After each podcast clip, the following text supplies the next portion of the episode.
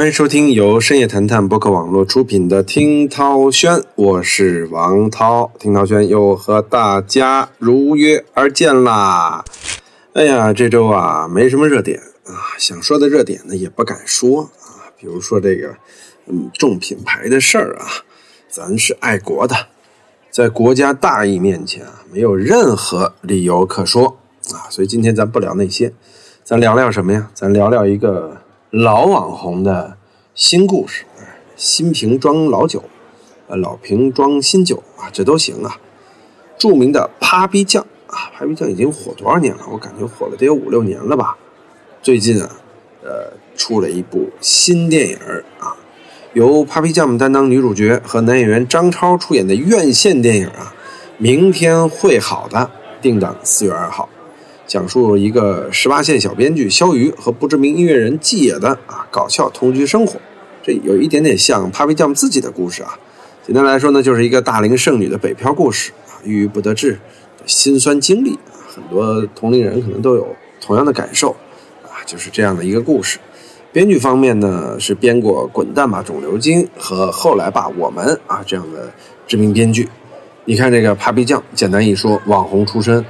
啊，一路以集美貌与才华于一身的女子的 title 成功啊，吸引了粉丝，也有诸多的身份和故事啊，比如说以天价拿到罗振宇的融资啊，后来又解约了啊，这个融资又退回，现在呢是转型当了演员，哎呦，Papi 酱的路啊，可谓是顺风顺水，他上过很多知名的综艺啊，比如吐槽大会啊，比如说这个奇葩说啊，这都是这几年非常头部的综艺，Papi 酱。你想想啊，当年一条贴片广告就被卖出两千二百万的天价，就在他火的那一个月啊，可以说没有人比他的热度高，就连当时的范冰冰什么的啊，这个网络热度也不如他。现在你看，不光是成了这个创业高手、网红，又开始要上映电影了啊，进军了综艺界、娱乐界和影视圈，成功跳出来了，对不对？太厉害了。有人说这个 Papi 酱到底叫什么呀？本名啊叫江一磊，这名像个男孩哈，啊，他并不是在一开始就选择了网红这条道路。这大学后的第一份工作干的啥呀？导演助理啊，那时候还没有踏入短视频行业。工作后的他呢，因为不是太热爱自己的职业，辞职了啊，回学校深造，于是就学了中央戏剧学院的硕士学位啊，哪个专业不知道，可能也是导演系啊。当时啊，她有个男朋友。后来是她老公嘛，说帮她开始拍短视频，啊，慢慢的就火了。就是在研究生期间啊，她开始这个短视频创作了，有很多优秀的内容。在研二这一年，她的视频《超实用男性生存法则》，啊，在个人微博号上就收获了过万的点赞、转发和评论啊。这种互动量在二零一五年啊，那是非常难得的数据。这个时候呢，Papi 酱开始被人关注，很快就走红了。创作出了很多优秀的作品，比如说《男性生存法则》系列啊，台湾腔说东北话系列、观影系列啊，确实都很好看。虽然当时我也觉得没有那么好啊，但是还是不错的，比一般网红要好。随着 Papi 酱的走红，争议和整改也随之而来。还记得当年的某一天啊，Papi 酱在视频中因为爆了粗口被勒令整改啊，全平台都下线了。哟，那会儿觉得 Papi 是不是要凉了？结果几天过后，四月二十一日啊，整改风波还没完全过去，他的生日视频彩蛋就拍出了两千二百万的高价，这公关能力啊，是不是厉害？而且呢，他说把这些钱都捐给了母校中央戏剧学院，当时也不少来曝光的。采访中央戏剧学院说收没收到这份钱？很多教授说呃没有收到这份钱啊。就人红之后啊，是非多，所谓树大招风。但无论呢，那个时候他有多热，那那个时候他定位就是一个短视频内容的创作者嘛，啊，但是呢，他意识到了，哎，短视频啊，生命周期短，很聪明啊，所以他就开始创业，创立了这个短视频的 MCN 机构，啊，起名 Papi Tube，这应该说是完成了从短视频到创业者的身份的转变。现在他已经签了一百五十多位艺人了。说实话，我在抖音上火之后，呃，他也来联系过我啊，这个 Papi Tube 啊。咱们断然拒绝了，咱本身就是干这个 Tube 的嘛，对吧？二零一七年底呢，他就已经转型大荧幕了，拍了喜剧电影什么幺幺零，啊，参加了拜托了冰箱奇葩说吐槽大会，令人心动的 offer，这咱都说了这些综艺节目嘛。可以说越来越火，上了主流社会了。啊，二零一九年十一月，哎，他还在自己的不定期更新放送的视频结尾啊，以彩蛋的形式宣布自己怀孕了。结果怀孕这事儿啊，上了个热搜，嗨，这个真的是厉害，招人羡慕。接下来的养胎期间、怀孕期间呢，她的视频就陷入了停滞状态。网友那会儿也讨论啊，说人不在江湖在啊，江湖还有姐的传说，就说 Papi 酱这段时间还时不时被关注着啊。九月七号，Papi 酱一条说唱视频宣布复出，厉害啊！这个复出的 Papi 酱迅速拿下了国产童装品牌的代言。你看，生个孩子拿了代言，这人家生孩子花钱，他生孩子挣钱啊！这就九月九日呢，又官宣成为一个奶粉品牌有机课代表的代言啊！这太厉害了，童装、奶粉什么都挣足了啊，太招人羡慕了。复出之后发布两条视频，都登上了微博热搜，浏览量近十亿，互动量超百万。哎呦，这真是招人羡慕、嫉妒、恨啊！而且粉丝粘性依然很高，这现在知名的明星都不敢说停八个月之后复出还这么热，对不对？当然了，无论在什么时代，我们来分析一下 Papi 酱成功的经验啊，他为什么挺立这么多时代？都能成为网络热度极高的一个网红呢。首先一点说到这个内容，啊，文案还是非常好的，很接地气儿，啊，而且采用的方式呢也很具有病毒化，而且他幕后的这个策划团队啊也很厉害，在他文案扎实了之后啊，就立刻策划他跨界转型。当然有可能这策划团队就他一个人，就他和她老公俩人，当然一定是在他融资之后也有高人进入了啊，跨界。是他非常好的一个方式啊，就是去参加综艺，当然这些综艺也得邀请啊，得有自己的经纪人，然后迅速呢获得更大的这种认知度，而且迅速被更多的综艺选择，并且懂得拒绝。这具体的事儿咱就不说了啊，因为我知道他也拒绝了很多综艺，很会挑选。三，变现能力，刚才说了两点了，他很懂得变现啊，从跟罗振宇的合作啊，到后来接广告。到后来，PapiTube 融资，这都是非常聪明的变现的方法啊！可以说，由这个普通的网红成功的转运为一个生意人，最后又转运为一个电影人啊，一个艺人，太厉害了，多重身份，哪重身份失败了，都有另一重身份补上。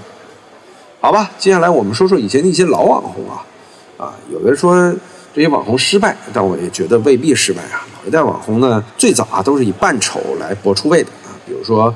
芙蓉姐姐、凤姐，啊，有人说他们失败了，其实也可以说吧，就成为了丑角嘛。但是这个凤姐呢，你说她失败吧，她现在也过上了可能远比她本身要好得多的生活，而他这个心理啊非常强大，可以说他自己啊也许是很快乐，所以咱也不能随随便便说他失败，只是在红入主流社会、主流视角这件事啊，他没成功。芙蓉姐姐也是。其实芙蓉姐姐最早是我朋友公司的一个员工，说在朋友公司的时候默默无闻的。突然有一天，大家才意识到，哇，这姐姐不是现在网上特红的芙蓉姐姐吗？一开始觉得像，后来确定就是。当然了，芙蓉姐姐据说后来也成总裁了，也瘦了，但那都是网络 P 图的功劳。好像现在的芙蓉姐姐啊，也是年华不再啊，据说也在经商，祝她成功。当然了，他俩都不算是最后成功挤入主流社会洗白的那种类型啊，所以说被列为失败的。我们再来说谁成功呢？奶茶，你说奶茶成功了，从一个清华的奶茶妹妹啊，最后变成了刘强东的老婆。但是你说她成功吗？我认为未必啊。如果以现在铜臭味十足的物质化理论，以物论人来说，他成功啊。本来没多少钱，现在家财万贯啊，自己很有钱，有了眼光和底气。但是呢，你说这个刘强东啊，他前一段出那事儿啊，但凡是一个追求幸福生活的人，谁能忍得了这个，对吧？所以奶茶也不容易，应该是在隐忍啊，隐忍。就我个人觉得，说他成功也未必。人生啊，还是哎，由他自己去评判吧，咱不多说了啊。再说 Giao 哥和药水哥啊，这个 Giao 哥、药水哥人气很多呀，尽管我不怎么看啊。但是这个确实有一首经典的歌曲啊，两人每人各有一两首啊经典的歌曲，而参加这个新说唱啊，一下哎火了，呃双方是互相利用了一下，但是他们呢很难成功。比如说他转型去介入主流歌手的这个说唱领域，他不就是失败了吗。但是呢，确实已经能够达到他们这样的身份啊，最高水准了。接下来咱们再说丁真啊，丁真火的时候呢，我那会儿就发表一些反对的言论啊，我说这个时代怎么回事啊？一个就靠脸，靠因为长得还比较帅就能火，就能获得顶级流量，我天天不想刷都能刷到的人，现在怎么大家就是认钱、小鲜肉，就这两点了呢？一个男生真的只靠这些吗？那天就说了一些这样的言论啊，还是希望大家能够看实力啊，看内容啊，结果也被喷了。但是我当时也表态，我说这个丁真啊，火也挺好，但是确实他很难火持久啊。也有很多人骂我，他说让他持久给你看吧，啊，这个很敏感，持久这件事儿啊，涛哥从来不输谁啊。这个康巴汉子啊，因为一笑一下子成名，但是现在啊，好像丁真已经不大能被大家再记起了啊，成为了二零二零年一个美好的记忆啊。我们也祝愿丁真能够安安静静的过他的生活，该抽烟抽烟，该谈恋爱谈恋爱，不要总是做一个那么纯的形象在大家面前。他也是人，也是一个普通的追求爱和享受的人，对吧？好，我们再说说一些转型特别成功的网红啊，呃，有俩人，一个是杨迪啊，一个是李雪琴啊。杨迪呀，是因为上中国达人秀啊，凭借这个表情帝啊。火了，参加了周星驰的电影啊，就他这特别能闯啊，然后又上了火星情报局，还得一年就录制好多档综艺节目啊，现在也是到处参加综艺节目，啊，火了，就他很努力啊，别的不说啊，很努力，努力是他火的原因。你看李雪琴也是，李雪琴可以说就因为是当时蹭拍了一个吴亦凡的回应视频啊，一下火了，那会儿都觉得这女孩啊，这这搞笑蹭热度啊，是没水平，卖东北相。你看现在人家李雪琴是多么智慧啊，多么能闯啊！在脱口秀大会火了之后，哎呦，这李雪琴也是跨了各界啊。前两天去录那百变大咖秀啊，我在现场也遇到了李雪琴，但没打招呼啊，不好意思啊，因为我爸叫王建国。好，哎，再来看下一个啊，主播转型成歌手吧，其实也有好多呀，比如说什么冯提莫对吧？周二珂啊，这其实转型的非常成功啊。当然我也不听他们的歌，但是确实人家这这出场费很高啊啊！还有一些什么张大奕啊、蒋凡、正宫夫人，这都很能卖啊，对吧？当然还有谁啊？还有网红转型的演员，咱也合作过，胡一天啊，对吧？我前两天拍了个这个《亲爱的挚爱的》，我在里边客串了个角色，四五集，最后这个胡一天和我的女神啊李一桐在我面前啊疯狂的亲吻，恨死他啊！他不就是一个网红转型成功的吗？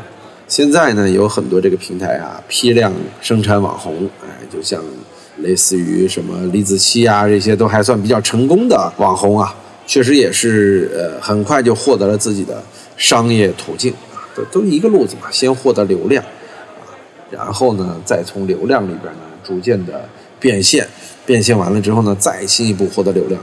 你看这个循环过程啊，它是要不断的。以获得流量变现、获得流量变现为主，怎么能获得流量之后再获得流量呢？得不断改变自己，这个人的积累啊就得特别多。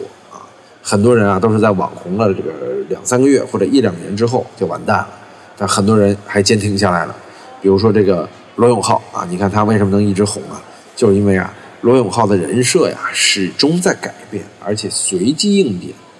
创业时候谈创业。谈梦想卖情怀，失败之后卖失败，卖同情啊！失败起身之后再卖一个励志的典型。你看这种人设非常之成功。哎呀，聊了这么多，其实今天没法聊得太深啊，因为涛哥呢现在也被称作是网红，聊得太深岂不是曝光自己吗？开玩笑啊！